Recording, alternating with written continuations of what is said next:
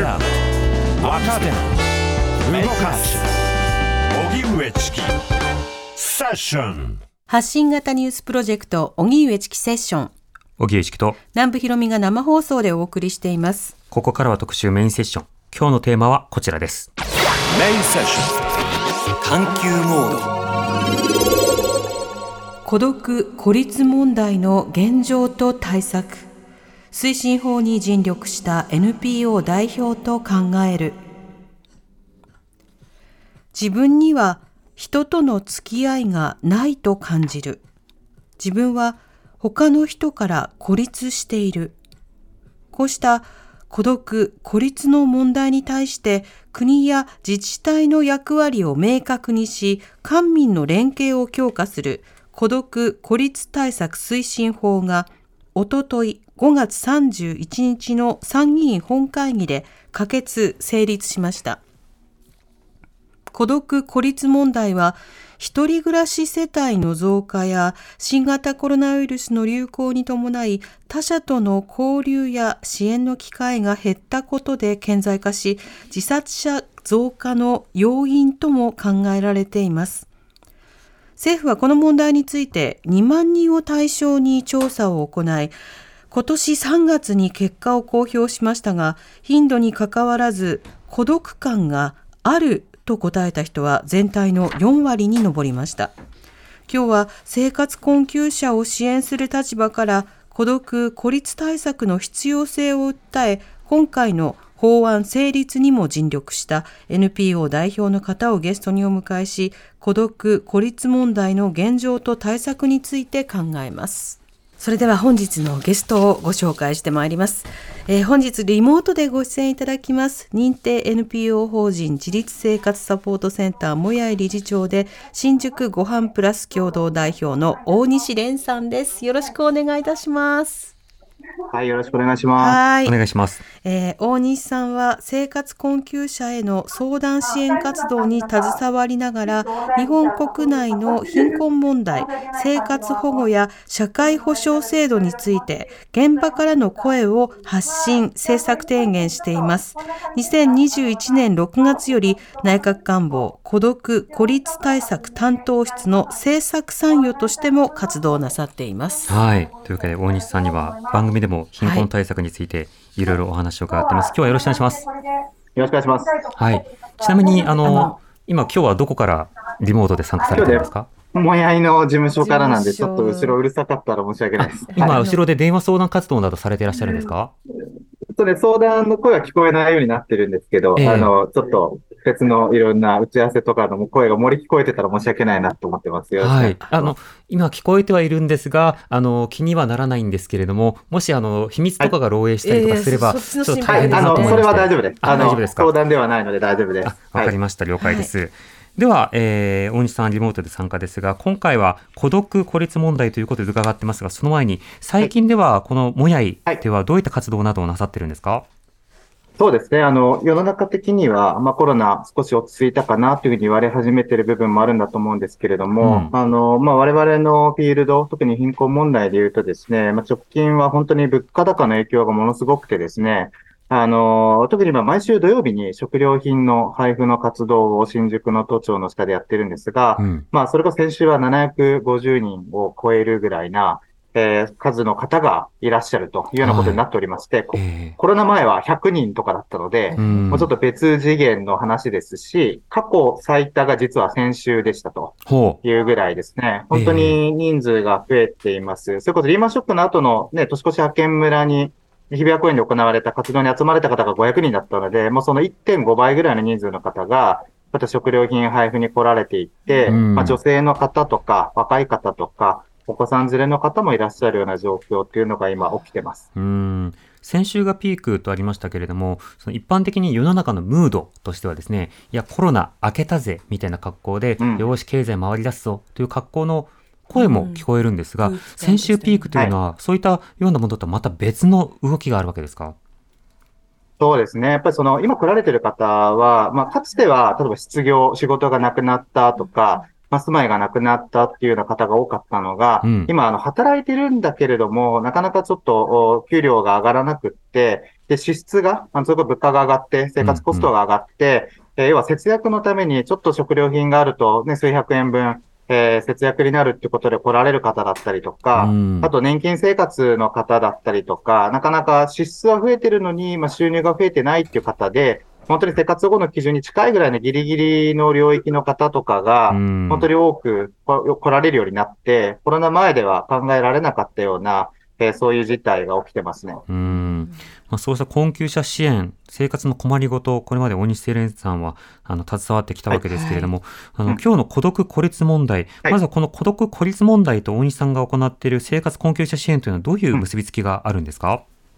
ありがとうございます。あの、もともと生活困窮者の支援、貧困問題っていうものを、えー、まあ、どういうふうに捉えるかっていうときに、まあ、わかりやすく言うと、例えば失業、仕事がなくなるとか、収入が減るっていう、いわゆる経済的なまあ、困窮というのは一つあるんだろうと思うんですけれども、うん、まあ、一方で我々ずっと現場の活動の中で取り組んできたのは、まあ、居場所づくりとか、まあ、つながりづくりみたいな、まあ、その頼れる仲間だったりとか、まあ、支援者だったりも含めてですけど、まあ、その孤独孤立、つながりの貧困という問題ずっと取り組んできていてですね、うん、例えば仕事が見つかったら、じゃあ、その、まあ、経済的にはだいぶ良くなりますけれども、まあ、不安定な仕事で、例えば相談できる相手がいなくって、えー、それこそアパートにせっかく入っても、毎日、えー、お仕事行ってもですね、なかなかお話し相手もいないとか、そういうつながりがなくなって、まあ、困ってしまう方、またそれが経済的なところにも影響してしまう、生活にも影響してしまうって方は、たくさん見てきていてですね、うん、まあ、なので、我々も相談事業だけじゃなくて、居場所づくりとか社会参加の機会みたいなものをやっているんですけれども、はい、かなり隣接した、まあ、領域の問題だというふうには捉えています、もともと。はい。なるほど。ではこの孤独・孤立問題なんですけれども、そもそもこの孤独や孤立の問題というのはどういったものなんでしょうか？はい、ありがとうございます。まあ、孤独・孤立というのは、まあ、まあ、言い換えると、つながりがないとか、つながりがすごく少ない状態にあるとか、まあ、頼れる人間関係を持っていないとか、そういった言葉で言い換えることができるんだと思いますが、多分それ自体がすごく大きな課題や何か大きな問題を起こすというよりは、他の様々な社会的な課題、例えば経済的な困窮だったり、例えばメンタルヘルスの課題だったりとか、例えばドメスティックバイオレンスの問題だったりとか、そういったものとそれがまあ重なってしまったときに、えー、ものすごく大きな、まあ、負の影響を与えてしまうものだというふうに捉えていてですね、うん、その慢性的な疾患のような、すごくその体が弱った状態、えー、その人のパーソナルな部分が弱ってしまった状態になってしまう。それ自体がすごく悪さをするというわけではないと思うんですけれども、うん、そういうダメージをより広げてしまうような、そういった影響がある問題なのかなというふうに思います。なんかいろいろ研究とかでは、あの、喫煙とかよりも死亡リスクが高いとかですね、いろんなデータもあるようなんですけれども、はい、あの、そういう問題かなというふうに思います。うんまず孤独孤独や孤立が社会問題としてなぜ取り上げるに足るのか、あのこのリスナーのあの方からの意見を踏まえて議論しましょう。はい、はい、えー、ラジオネームメタボなくまさんからいただいたメールです。どうもありがとうございます。えー、中には様々なことを抱えた結果、選択肢が孤立、孤独しかないとか、孤立、孤独が楽だからっていう人もいます。そういう人に下手に関わると当人は旗迷惑と思うんじゃないかな。孤立や孤独って他の人がずかずか踏み込んでいいことじゃない気がします。対応を間違えると単なる自己満足になる気がするんですが、といただいています。はい。この孤独、孤立は社会問題なのかどうか、大西さん、この点いかがでしょうか？ありがとうございます。あの、なので、今回制作として作っていくときにも、やっぱその点をすごく丁寧に考えていく必要があるという前提のもとで、うん、まあ、今回望まない孤独、望まない孤立という言い方を実はあえてしていたりするんですけど、はい、何かやっぱり政策になると、国がなんかこういうあり方が望ましいんだみたいなことを示すんじゃないかっていう懸念っていうのを、まあ、持たれてしまうっていうことは当然あると思うので、そうではなくって、あくまで、まあ、ご本人がその状態がもうすごく辛くなっているよとか、しんどくなっているよっていうことに対して、じゃあ、どういうつながりづくりをしていったらいいのか、あとそういった方が何か支援を求めたときにきちんと受け止めるような仕組みはどういう仕組みが必要なのか、あとそもそも、その、まあ、望まずに孤独や孤立に陥ってしまう方を、まあ、少なくするような社会の環境って、どういうふうに整えていくべきなのかなっていうところを、まあ、政策としてもしっかり、まあ、そこを自己責任ではなくてですね、社会の政策としてどうやっていけるのかとい。うところを実はすごく考えています。よくあの、ここっていう言葉とかもあって、あの、はい、自らね、望んでそういった状態にいらっしゃる方もちろん当然いらっしゃると思うので、そこはありようとして、え当然そう、ご本人が望んでいるものに何かするわけではなく、ただ、まあ、その、そうそういった状態の方でも何かのタイミングでね、すごく誰かと繋がりたいとか、何か支援を必要としてるっていうになってしまったときに、いや、あなたが自分でその状態選んだんでしょって、そういうふうに言われてしまって繋がれなくなってしまうことは、まあ、防ぎたいというところで、社会環境の整備っていうのがすごく重点が置かれているポイントかなというふうに思います。うん。よく孤立と孤独は別の概念であるというふうに整理されますね。あの孤立は客観的に、まあの人との人間関係が少ない状態、まこれを孤立と呼ぶ。一方で孤独というのは主観的にあの人間との関わりが少なくて満足していないという状態を指す。だから孤立してるけど孤独じゃないっていうことは当然起こり得るわけですね。ただあの今度は孤立感という言葉もあって、あの実際には孤立していないんだけど孤立感、つまり人とのつながりはあるんだけれども孤立感覚を得る。つまりあの数的に全然つながりが少ないって感じることもあったりするわけですね。そうするとこういった孤立感や孤独感について、まあ、望まないという言葉をつけることによって本人たちが様々なサポートを必要しているにもかかわらず、自力では何ともできないような状況を何とか改善していこうと。大西さん、こういったものが今ターゲットになってるんでしょうか？まさにおっしゃる通りですね。プラス、やっぱりその、そもそも今の社会って、普通に生活していたときに、そういった様々なつながりを感じにくいというか、まあ、ほっといたら孤立しやすい、もしくは孤独を感じやすい社会じゃないかっていう前提のもとに、そう感じにくくなるような、え仕組みや社会の整備、環境ってどんなことなんだろうかっていうことも、え観点に、まあ、予防という言い方がちょっと適切かどうかわからないんですけど、政策としては予防の観点、うん、そういった状態になりにくいような、えー、つながりが感じられるような社会を作ろうということが掲げられています。うん実際孤独つまり関係性に満足できない状態ですとあの本当に健康にも影響がありますし、ね、まあ、大変さまざまな貧困問題ともつながりやすいということです。うん、でそうした中でこの内閣府で、えー、内閣官房孤独孤立担当あ対策担当室こうしたものができましてその政策参与として活動されていますがまずこの担当室というのはどういったものなんですか？そうですね。あの、まあ、2021年の2月にですね、まあ、イギリスに次いで、えー、世界で2番目にですね、まあ、国が、まあ、大臣を設置するということで、えー、内閣官房に、じゃこの政府の孤独孤立対策を、まあ、担当する、えー、まあ、部署ということで担当室ができて、うん、で、とはいえ、えー、孤独孤立対策、これまで、えー、日本政府って特にやってないわけですよね。はい。もちろん、あの、個別の、多分生活困窮者の支援の中で、居場所づくりをしようとか、子供の政策の中で、子供の居場所を作ろうとか、そういうのはいろんな施策で個別にあるわけですけど、孤独孤立というふうに一気通貫で見た時の仕組みとか整備っていうのはなかったので、うん、まずそれをじゃあ内閣官房で取りまとめて、では各政策に対してどういうふうに変えていく、もしくはより良くするにはどうしたらいいのかってことを提案したりとか、うんうん、あとは実際その国としてじゃあ実態はどうなのか、はい、実態把握の調査をしましょうとか、まあ、それから実際にじゃあ支援をするのは、じゃあ国や自治体だけじゃなくて、NPO の人たち、企業の人たち、まあ、いろんな人たちが関わる必要がある。で、その連携のためにはどんな仕組みが必要なんだろうか。多分各省庁に作るよりも、まあ、内閣官房っていうのはいろんな省庁を取りまとめる立場にあるので、うん、まあ、そこが司令塔になってやっていこうというところで、この2年ぐらい、えー、進んでいるところかなと思います。うん。この政策や参与の役割と、そしてメンバーというのはどういったものなんですか、はいありがとうございます。あの、政策参与って何だろうかっていうのは、なんか私もあの、なった当初はですね、いや、一体何をやるんでしょうというところだったんですけど、はいはい、まあ、参与っていうと、いわゆるアドバイザーみたいな助言をする立場ということなんですけれども、ただ実際はそれだけではなくて、まあ、企画、政策の立案をしたりとか、あと一方で、あの、いろんな関係者の調整機能、例えば、え民間の NPO の人たちとじゃあプラットフォームを作りましょうという時に、そこでのいろんな、えー、マネジメントのお手伝いをしたりとか、うん、いろいろな政策の取りまとめもありますし、本当に雑用も含めて、資料作りも含めてかなり多岐にわたる、えー、お仕事を実際にはしています。で、最後私以外にもう一方いらっしゃって、はい、元厚労省の事務次官を務められた村木敦子さんが、うんうん、えー、ご一緒に、えー、二人体制で、えー、やっております。参与2人って結構、うん、他のあの委員会とか審議会とかだと結構多くの参与いるイメージがありますけど、2人って少なめじゃないですか、今まで参加されたやつの中でも。そうですね。そう、古希使われてるなと思いながら、あの、一生懸命やっております。村木さんとは。うん。ということで活動してるわけですけど、うん、先ほど調査という話もありました。ちょっとこれを先に伺っておきたいと思うんですけれども、はい、実態把握の調査、あの、これどういったものが行われたんですか？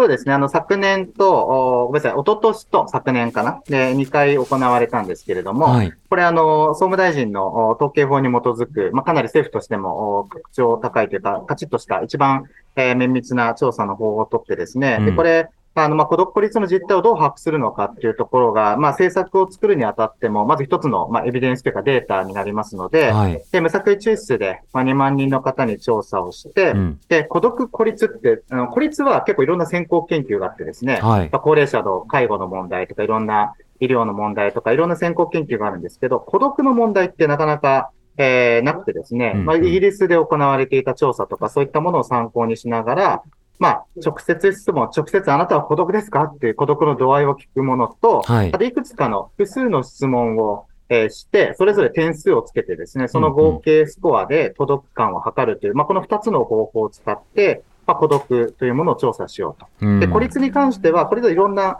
いろんなものを聞いてるんですけど、社会的な交流とか、えー、例えば週にどのぐらい、えー、家族以外の人と話すかとか、そういったことをいろいろ項目を聞きながら、まあ、判断するということで、えー、まあ、国として、えー、初めて、えー、同調査をこの2年連続で行っていて、まあ、結果としてはですけど、あのー、まあ、およそ、まあ、大体孤独感が強めの方っていうのは、まあ4、4%から6%ぐらいと言われてるんですが、はい、何らかの孤独を抱え、一定以上の孤独を抱えている方は約4割近く、まあ、いるのではない。ということが分かったりとか、えー、同じく孤立の状況もですね、あの、かなり深刻なえー、本当に1ヶ月の間ほとんどあまりあの誰とも話さないよみたいな方は1割近くなんですけど、まあもうちょっと、おまあ一定の孤立があるだろうというふうに認められる方はこれも4割ぐらいいるんじゃないかというふうに、まあ、結構高めの数字が出たのかなというふうにも思います。うんなるほど。まあの孤独の方で割とその主観的な状況状況を聞きつつ、あの孤立の方で客観的な状況を聞きつつ、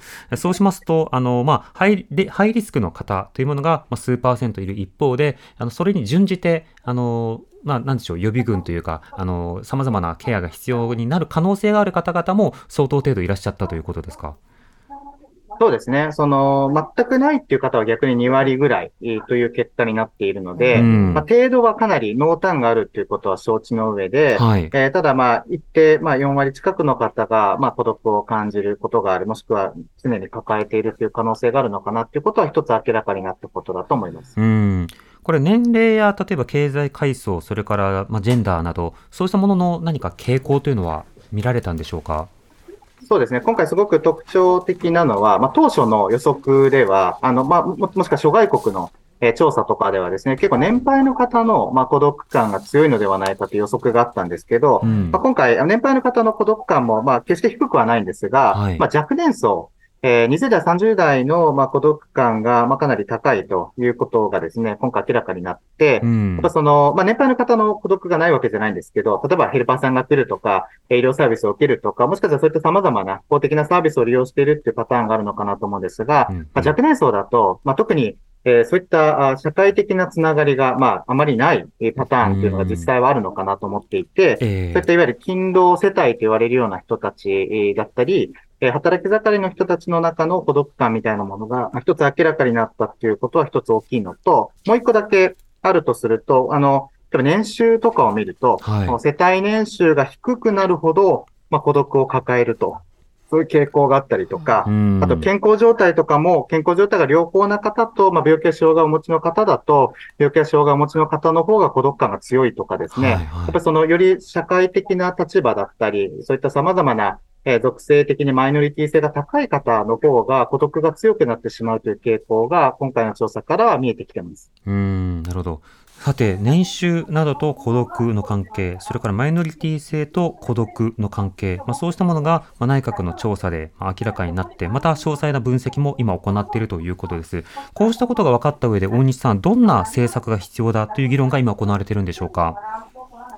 そうですね。まさに、あの、いわゆる声を上げてもらえるような、あきちんと発信をしていこうということと、その困りごとを抱えやすい状況の方が、まあ、まあ、まだまだ社会の中にたくさんいらっしゃるっていうところに対して、まあ、じゃあどのように、えー、そういった方が相談しやすいような環境だったりとか、しやすいような仕組みだったり、うん、まあ、そういったものを作っていくってことをやっていたりとかはしています。で、一つは、うん、あの、まあ、チャットボットの仕組みで、まあ、内閣官房ならではなんですけど、いろんな省庁とかにですね、まあ、協力をしてもらって、えー、まあ、政府の様々な支援施策を、まあ、150ぐらいまとめてですね、まあ、自動で、オンライン上で、まあ、それを紹介できるような仕組みを、まあ、あなたは一人じゃないという名前なんですけど、うんうん、そういったものをローンチして、これ、あの、まあ、200万人以上の方がもう実はアクセスをして、支援情報を検索していただいたりとか、そういった、まあ、IT も使いながら、必要な方に情報を届けるっていうことと、プラス、既存の様々なまあ、支援機関であったりとか、まあ、自治体とかも含めてですね、はい、えー、なかなかその、例えば、ああまあ、ある問題についてはすごく得意だけれども、えー、別の問題についてはあまり得意じゃない。高齢者のことはすごく支援してるけれども、子供の支援はあまり得意じゃない。でも、一方でお困りごと抱える方の中には、本当に複合的ないろんなテーマの方がいらっしゃるので、まあ、そこをじゃあ一緒に、まあ、同じように一緒に支援をやるような仕組みを作れないかとか、うん、そういった全国版の連携のプラットフォームだったり、今、ちょうどモデル事業でやっているのは、自治体ごとに、そういったいろんな NPO や社会福祉人や市民の人たちがこの問題議論する場を作るというところを今、うん、え取り組んでいたりもしています。うん、なるほど。これあの孤独の問題の一つの難しさというのは、あの貧困の場合ですと、その現物給付か現金給付かということで、分配政策というのが取れるんですよね。で、また、あの、サービスなどを提供することによって、そのサービスが使えれば、例えばその育児だとシッターが使えますよみたいな仕方で困りごとに対して分配、ある提供ができると。ただし孤独に関しては政府が、あの、一旦集中してまあ、集権して、そして分配するって手段ができないですね。つまり、友達を分配するってできないじゃないですか。すね、恋人を分配するってできないですよね。うん、で、ね、ここのメンバーにあなたなってくださいって分配しても、あの、立場を分配しても、それがうまくいくかわからない。だからこそ今言ったような、その大西さんがおっしゃったような、いろんな連絡手段とか相談機関とか、まあ、場所とか、そして会議体とか、こういった間接的手段をリッチにしていくっていうことが要になると思うんですが、大西さん、この課題面や、それから難しさというのはいかがですか？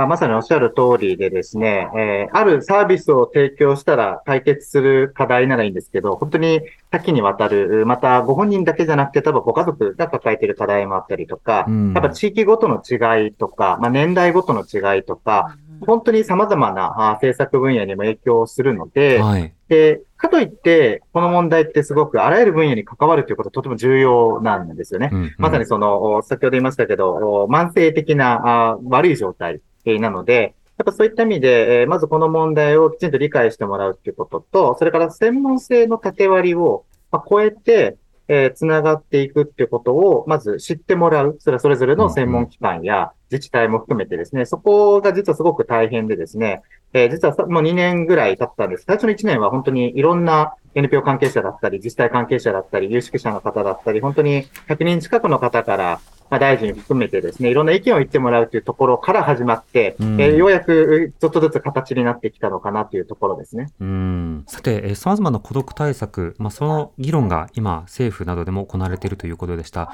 大西さん、あの、こうした議論の進捗についても若干伺いたいのは、あの、例えば経済の分配についてすら自己責任論があった一方で、この友人とか孤独というものに関しては、いやいや、それ性格の問題だろうという、まあ、より、なんでしょう、こう、自己責任論的な放置というものが、蔓延しやすい分野の一つでもあると思うんですね。この点はどうでしょうか？まさにおっしゃる通りで、まあ変な話、政府の中でもですね、もしくは、えー、長田町の中でも、霞が関の中でも、えー、そういう話というのは結構あってですね、やっぱり個人や家族の問題なんじゃないか。うん、またそこに対して、まあ国がとやかく言うべきじゃないんじゃないかというと意見、ご意見というのは、まあ実はかなり、えー、あった部分というのはありますし、もしくは、はい、えー、家族の機能をね、強化することによって、えー、これを解決した方がいいんじゃないかっていうことをおっしゃるような、はい、方もいらっしゃったりとか、まあ、ただ、一つ、この政策ですごく大きかったのは、本当にいろんな現場の、まあ、僕あの私は普段生活困窮者の支援してますけど、それ以外の自殺対策をやっているとか、障害をお持ちの方の支援をしているとか、高齢者の方の支援している、子供の支援している、いろんな現場の、まあ、支援者の民間団体の人たちがですね、いやいや、自分たちがうまく言語化できてなかった、えー、この様々な課題というのは孤独孤立という言葉で確かに言い表せるんじゃないかっていうことを、まあ、かなり強くおっしゃっていただいたりとか、うん、あとその、例えば経済給付とかそういったサービスっていうのは、これまで、まあ、僕は不十分だって立場でね、控除がもっとそこやるべきだって立場でずっと提起はしてますが、はい、生活保護も含めて仕組みが全くないわけではない。ただこういったつながりとか、居場所とか、こういった社会参加とか、孤独孤立対策っていうものに対しては、実は本当にほとんどないんですね、政策としては。えーやっぱそこをきちんとやっていかないと、まあ、サービスを提供してもそれで終わりになってしまう。でそこで民間でボランティアで全部やるのは無理があるよねと。もしくはこれまで家族だったり地域の人が、まあ、アンペイドワーク的に担ってきたものも、うん、今はそれも少子化が進んで、過疎化が進んで、核家族になってもできなくなってるよね。なんかそういう形で現場の声みたいなものが、まあ、すごく孤独孤立というキーワードでですね、まあ、繋がってきたっていうのは、一つ大きいのかなと思います。うんまあ、つながりの希薄化なのか、それともつながりを強化するのか、これはあの環境によって変わってきますよね。ね。人がたくさんいるところなのか、人が全くいないところなのかでも当然違いますし、うん。うん、例えば今の学校現場、教育現場などでも、あの、障害児に向けては、障害のある子供に向けては、こうした学校に行きなさいでもそうじゃないような、健常とされる子供はこうで分ける教育などをしていると、特定のマイノリティがまあ、少数の方がつながりにくいという状況もあったりする。となると、様々な選択をしやすい状況があるこうん、あること、うん、あの望ましい孤立本人が望む孤立とはまた違う仕方で孤独にならないように済むにはこれ実は関連の法律が動き出すということなので、はい、伺っていきたいと思います。発信型ニュースプロジェクト。TBS ラディオ905-954おぎゅうえちき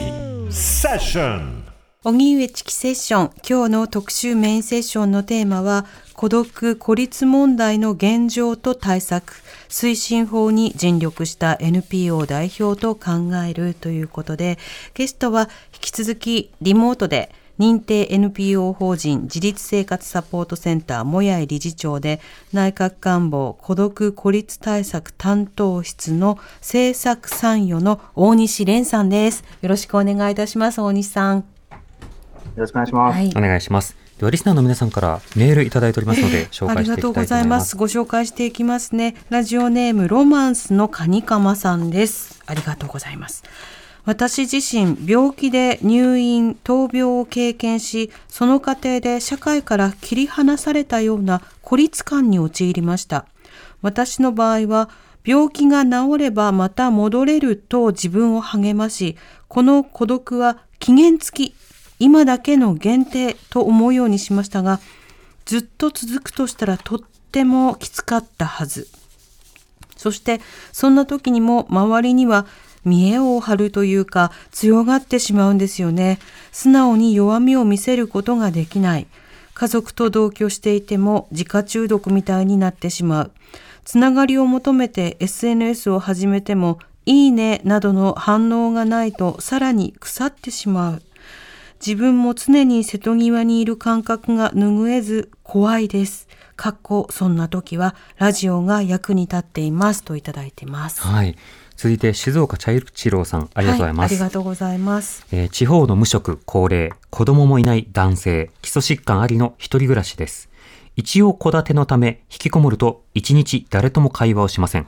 月一の包括支援センターの十数人程度の、うん、えー、規模のイベントに出たりもしています、はい、人間関係が煩わしいけれどもコミュニケーション会話も欲しくてわがままな悩みかな。掲示板から、えー、掲示板やら、うん、SNS は文字だけで孤独をその時だけ紛らわして根本的解決ではありません、うん、マジで孤独死予備軍ですといただきました。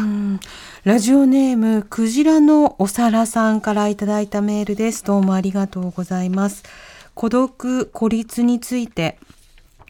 私はこの問題を聞いて同性婚の問題を連想しました。一人でいることと孤独、孤立はイコールではありませんが、家族のような親しい人間関係がないことは、孤独、孤立の一つの原因にはなり得ると思います。そう考えたとき、婚姻という形で一つの安定した人間関係を維持することを求める人がいるのは当然で、同性との婚姻を認めないことはそれを阻害していることではないでしょうか。政府では孤独、孤立問題と同性婚を認めることを関連づけて考える方向性はありえないのですか？といただいています。うんそれからや、えー、ラジオネーム山賀源内さん、ありがとうございます。ありがとうございます。えー、発達障害があって仕事がうまくできず、パートタイムで働いている。うん、だが、過ごすための収入が少なくて、実家に頼っている、うん、車社会な地域にいるから、車検や維持費すらも自分でできていない。いつまで頼るのか、そして毎日死にたいなといううつ。生活保護、その他何かあるか模索しながらも、それを進めていいのか、会社に伝えられないから困っているというふうにもいただきました。うん、本当に様々なメールいただきました。ありがとうございます。どうもありがとうございます。あのまずさま最後のあの山賀源内さんですが、はい、その発達障害があり、そして生活保護などを模索しているということですが、うん、あの大西さん、こういった生活保護については、ぜひ NPO などにも相談してほしいですよね。はいあ、もちろんです。あの、またちの団体ももちろん電話、メール、チャット含めて対応できますし、全国にいろんな支援機関ありますので、うんうんはいなかなかご自身だけだとね、ちょっとどういうふうにしようかって迷われたり、えー、戸惑われたりすることあると思うので、そうなんです。あの、気軽に相談していただいて、当然秘密は守られますし、別に判断するのはね、最後はご自身なので、いろいろ話は聞いたけど、やっぱりこうしようってことも全然あっていいと思うので、まず情報を得るとかっていうことで、ぜひ有効に遠慮なく使ってほしいなと思います。そうですね。またその他あの例えば発達障害に関連したようなその困りごとなども含めて、あの相談できる NPO というのもありますしまたあのそうした医療であるとかさまざまな支援というのもありますのであのぜひあのそのあたりもねあの例えば、えー手帳とか、はい、いろんなものもありますので、つながる先、ね、NPO などとつながってほしいですね。調べてみてほしい。はい。また先ほどあの同性婚についてのメールもありましたけれども、うんね、制度的に孤独を生みやすいかそうじゃないか、うん、これはあの制度によって結構変わってくるということもありますね。そう、ねうん、そうした中、えー、今週水曜日5月31日に孤独孤立対策推進法が成立しました、えー、この法律の中身というのは大西さんどういったものなんでしょうか？そうですね。中身としては、孤独孤立対策、まあ、孤独孤立という問題が、まあ、個人の問題ではなくて、まあ、社会全体の課題だというふうに、まあ、きちんと明記をしたということが、まずすごく重要なポイントなのかなと思います。プラス、じゃあこれを誰が、あどういうふうに進めていくのかっていうところで、まあ、国や自治体がもちろん役割があるということはもちろんなんですけれども、官民の連携をちゃんとしましょうと。はい、国自治体だけで進めるんではなくて、官民で民間団体の意見をちゃんと聞いて、協議の場を作って、まあ、それで施策をしていくんだよっていうことが書かれているというところが、まあ、とても重要なポイントなのかなと。もちろん細かくは調査をしましょうとか、いろいろあるんですけれども、大きなポイントは社会全体の課題だよっていうところと、本当に官民の連携、当事者の立場に立った施策を推進していくってことが書かれているところかなと思います。うん。これはあの具体的に財源などもついたり、あるいはあの対策本部というのもできていくんですか？そうですね。財源については、まあ、実はまだまだ、あこの後、政府の中での様々な調整を経ていくことになると思いますが、うん、まあ、ただ当然法律に書かれているので、はい、えー、まあ、どのぐらいの規模になるかっていうのはまだまだこの後の調整がいろいろあるんですけれども、うんうん、一定の財政措置がなされるということは、まあ、ある程度、えー、まあ、確実な部分があるのかなというふうにも思います。あとは、あの、まあ、総理が本部長になるですね、推進本部というものを作りますので、えー、国として、その一番、あの、まあ、ランクの高いという言い方ちょっと言い方わからないですけど、トップの、えー、ところで決めたあ方針を、まあ、各省庁に対して、まあ、伝えていくというようなプロセスが組まれているっていうところは特徴だと思います。うん。今あの、民間団体などで、例えばその孤立状態にあったり、貧困状態にあって、例えばその居場所がないであるとか、街中でその様々な、えー、居場所を探したり、しんどいような状況にある方に、まあ、声をかけたりサポートしているような、まあ、そうした活動、あの、レンさんも、あ大西さんも含めて、あの、様々な団体ありますが、うん、そうした団体に対して、実際にその例えば無理解だったり攻撃であったりということも起きやすい状況というのはあったりします、はい、そうした中でこの法律の意義というのはどうお感じになってますか？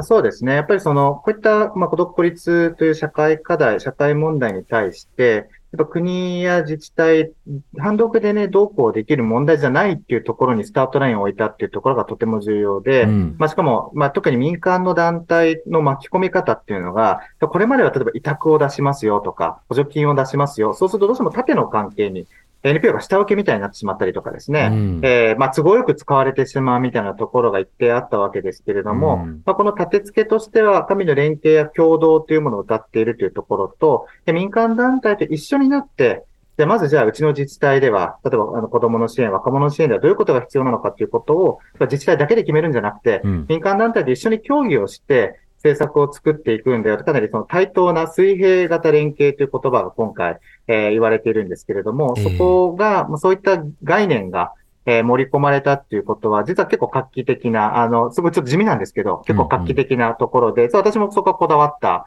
あところとして、プッシュしたところだっていうのはあると思います。うんまたあのいろんな支援が必要だと思うんですが、例えばそうした孤独孤立状態のある方が、今日のようなその大雨があった時に、ね、あの野宿者の方であるとか、うん、あの街であの様々に居場所を転々とされているようなあの若い方なども含めて、大変な困難な状況あると思います。ね、まずこういったあの緊急時なども含めていかがでしょうか？あの、本当にまさに今、あしんどい状況の方こそ、もしかしたら一番、えー、周りにね、えー、ちょっと助けを求める方がいなかったり、うん、えー、声かけてくれる方がいないとかっていうことがあるので、まさにこういった状態に対して、え個人とか家族だけじゃなくて、やっぱその世界の仕組みですよね。じゃあ地域の NPO だったり、社協さんとかが、じゃあ、平常時もそうですけど、緊急時にどういうようなサポートができるのか、声かけができるのか、あと孤独孤立対策っていう視点がもしあれば、じゃあ避難所からですね、えー、でホームレスの人が追い出されるってことは多分なくなっていくことを多分目指したいわけですよね。やっぱ意識、マイノリティの方がより困難な状況にあるってことを違う分野の施策の防災課の人が、公園の、まね、街づくり課の人が、その人たちがきちんと理解してくれれば、そういう発想がなくなっていくんじゃないかとか、まあそういう意味では即効性がすごいあるような給付やサービスを作る法律や制度ではないんですけれども、まあ、中長期で見たときにじわじわちょちょっとずつ、まあ、社会のまあ温度が上がっていくというか、社会の力が強くなっていくような、まあそういった法律作りっていうのを目指して、まあそれが一つ形に、まだ足りない部分は実はたくさんあるんですけれども、まあ一つ形になりつつある部分なのかなというふうに思いますね。うん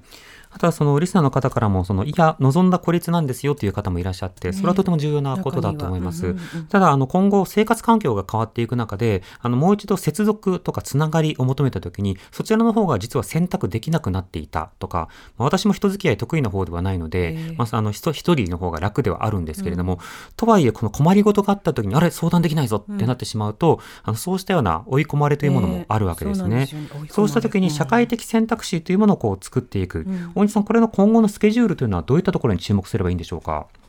そうですね。この後、施工が、まあ、来年の4月からなので、この後の、まあ、えー、10ヶ月ぐらいは施工準備で、まさに予算の話とか、あと具体的に、まあ、自治体がどんなことをするのか、また国が、えー、じゃあ NPO とか、そういった支援機関に対してどういう支援をするのかっていう具体的なメニューが、えー、この後、徐々に出ていく形になると思います。ただ、うん、来年の4月に、じゃあ全ての政策が揃うかっていうと、多分それはなかなか準備が足りないところ、うん、あと既存の施策を変えていかなければいけないところ、例えばいろんな制度が、オンラインで申請できないの良くないよねとか、例えばですね、アクセスを良くしようとか、もう本当いろんな文脈で、この孤独孤立のまさに選択肢を増やすっていうところとか、あと選択できるような状態に持っていく。例えば働いてる人が昼間しか窓口開いてなかったら難しいから、じゃあオンラインで申請できるようにしよう。夜空いてるようにしよう。なんか本当に細かく細かくこのエッセンスを入れていくっていうのは、まあ、少し時間がかかる部分もあるかもしれないと思うんですけど、うん、そのスタートラインをまず作ると